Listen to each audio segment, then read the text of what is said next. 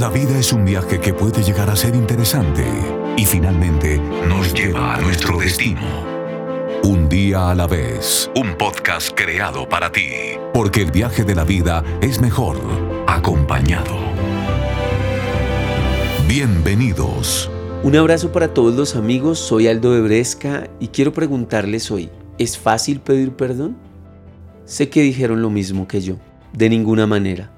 La verdad es que son demasiadas ideas y experiencias emocionales que surgen frente a la decisión de tener que ir a pedir perdón. Una de ellas es sentirse humillado. Otra es la percepción de la culpabilidad del otro, donde siempre la otra persona es más culpable que yo. Me ofendió más, me hirió más, comparado con lo que yo hice. Hay una buena justificación. No nos enseñaron a pedir perdón a ninguno de nosotros. Otra es el sentimiento de vulnerabilidad al pedir perdón. Sin embargo, debemos aprender a pedir perdón porque es la única manera de crecer.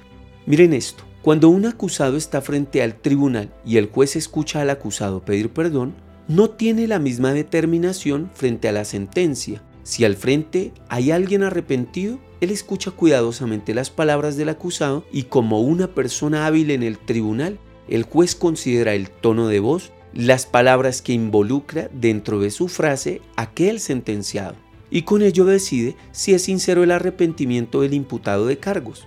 Tal vez las personas no saben ni tienen tanto conocimiento como tendría aquel juez en su tribunal, pero lo cierto es que se nota cuando pedimos perdón con toda sinceridad. Vuelvo a preguntar, ¿es fácil pedir perdón? Y sé que vuelve a saltar la respuesta. De ninguna manera es fácil pedir perdón. No es fácil tener que decir, perdóname cariño, te levanté la voz de una manera inapropiada y con ello inevitablemente te ofendí y te atropellé. Perdóname, mi amor, lo lamento, perdóname, hijo. Estaba tan molesto contigo porque me causó decepción lo que hiciste. Parece que olvidé que yo también me equivocaba cuando era joven. No estoy decepcionado, solo me frustré. Pero hoy entiendo, solo te equivocas porque eres del mismo material mío, humanidad.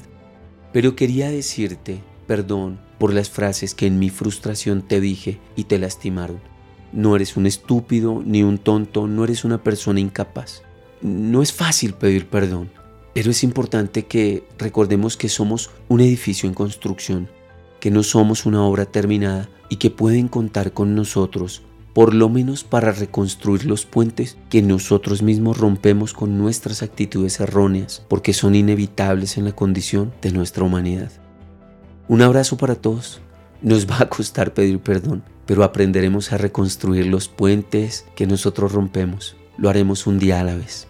Un abrazo. La vida solo se vive de verdad cuando la hacemos nuestra. Cuando nos descubrimos, confiamos, nos equivocamos y volvemos a empezar. Un día a la vez.